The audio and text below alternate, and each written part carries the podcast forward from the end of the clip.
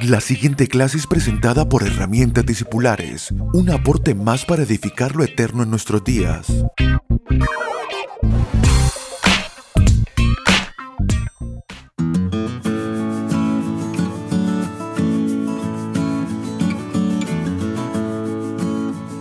Saludos amados, bienvenidos a nuestra clase número 31 de herramientas discipulares. Vamos a continuar lo que dejáramos la semana pasada acerca de la construcción del alma.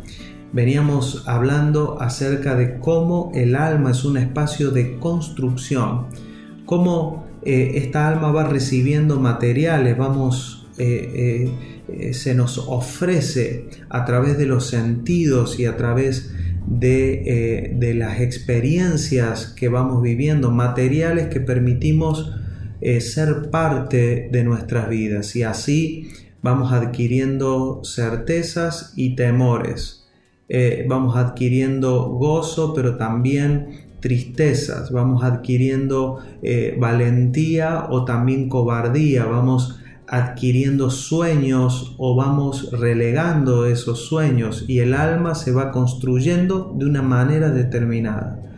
Me gustaría decirle que la edificación se produce internamente.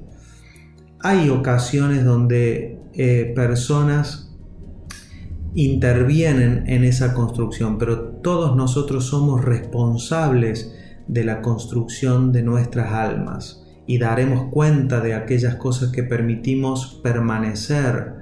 Y aunque las personas sin la vida espiritual no pueden evitar lo que se construye en sus almas, para nosotros, venida la vida de Cristo, nos ha sido dada la capacidad y la determinación de decir sí o decir no, o de desechar aquello que ya no pertenece a la vida del Espíritu y a eso le llama el apóstol Pablo, despójense del viejo hombre. Debo decir también que el alma del hombre es compleja, tiene todos sus intrincados sistemas, tal como el cuerpo tiene sistemas, sistema circulatorio, sistema eh, eh, eh, digestivo, sistema nervioso, tiene sistemas que son interdependientes entre sí, cada uno cumple una función específica, pero es complejo el cuerpo humano, es sumamente complejo, pero al mismo tiempo es frágil, porque alguna enfermedad, tomar frío, me puede llevar a enfermarme, caerme de ciertos metros, ven que puede ser algo complejo, pero al mismo tiempo frágil.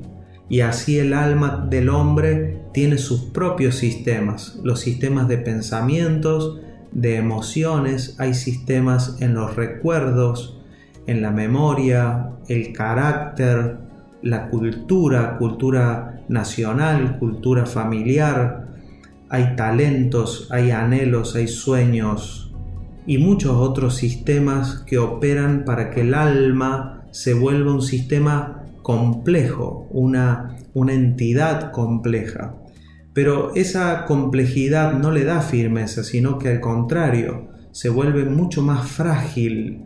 Es por eso que el, eh, Jesús dijo, si ustedes no edifican su vida sobre la roca, cuando venga la tormenta, los va a derribar.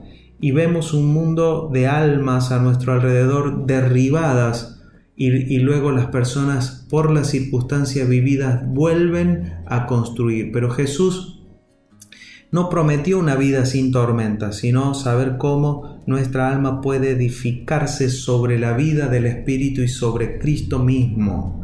Pero también tenemos que ver qué materiales utilizamos para esa construcción y de eso vamos a hablar más adelante. Pero las construcciones del alma pueden destruirse de muchas maneras. Podemos ver almas que se edifican orgullosamente como torres y otras sencillamente que son una acumulación de ruinas, o sea, cosas que la vida va dejando sencillamente. Entonces, podemos ver todo ese tipo de construcciones, personas que parecen tener la vida resuelta, a esas personas Jesús le llamó los que hallan la vida, el que haya su vida y dice la perderá, personas que tienen tan clara la vida porque tienen resuelto económicamente o porque viven experiencias, pero sus vidas están llenas de orgullo, de soberbia y eso no les permite llegar a la necesidad de Dios porque tienen un, sistema de argumento, como dice el apóstol Pablo,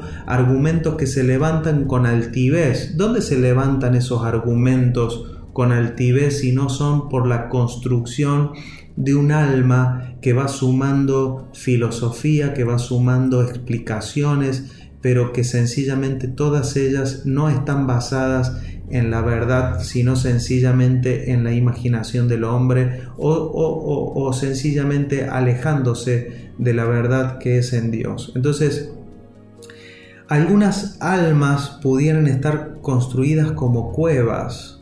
Me puedo acordar en este, en este ejemplo a, Elías, eso está en, en Reyes capítulo 19, versículo 9 al 13, podemos ver cómo Elías se metió en una cueva y de allí Dios se le presenta y le dice, ¿qué haces aquí?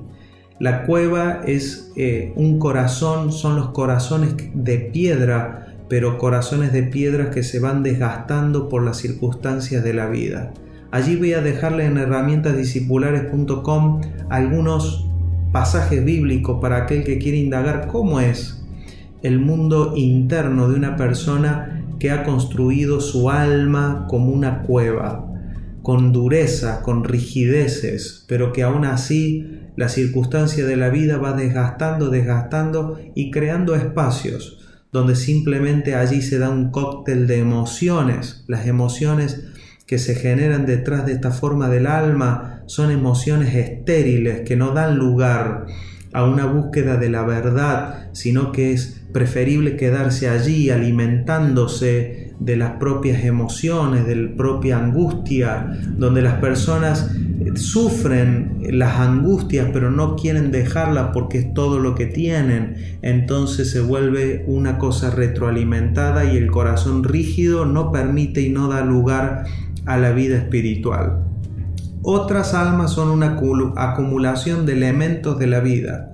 Simplemente lo que va llegando se va acumulando y eso este, tiene que ver con lo que me toca vivir y hoy puede ser una experiencia con Dios, mañana puede ser una experiencia carnal. Este, me recuerdo a Pedro eh, diciéndole a Jesús allí en el monte de la transfiguración, cuando le tocó ver a, a Elías y a Moisés en aquel monte, Pedro le dijo, Jesús, ¿por qué no hacemos aquí tres enramadas y nos quedamos aquí a vivir? y, Jesús de ninguna manera prestó atención a la recomendación, ¿no? Es como querer, querer quedarnos en algún lugar simplemente por la experiencia temporal, es, eh, almas que no les interesa construirse en un sentido o tener un, sentido de la vida, sino más bien lo que me gusta, el placer del momento. Eh, hay personas que viven la vida espiritual así, sencillamente tener un momento con Dios, pero no les interesa profundizar en las cosas de Dios, en conocer y en construir una vida en la firmeza con cosas de valor eterno. Entonces, todo este tipo de construcción lo podemos ver, pero a toda a construcción del alma le espera algún fin. Y eso no hace falta que nos dediquemos demasiado, lo podemos ver eh, en cosas puntuales. Cuando una persona, por ejemplo, pierde la memoria por alguna, algún golpe o alguna situación, circunstancia, parece que se perdiera todo lo construido. Algo pasó y arrasó. A partir de ese momento, esa persona que perdió la memoria pasa a ser otra persona. Porque así de frágil es el, el alma humana. Y debo decir que que así cuando la verdad se revela a un alma, cuando al alma se le es expuesta la verdad, todo lo que no es verdadero comienza a caer en tierra. Y de eso vamos a hablar en la próxima clase. Un fuerte abrazo y hasta la próxima clase. Chao, chao.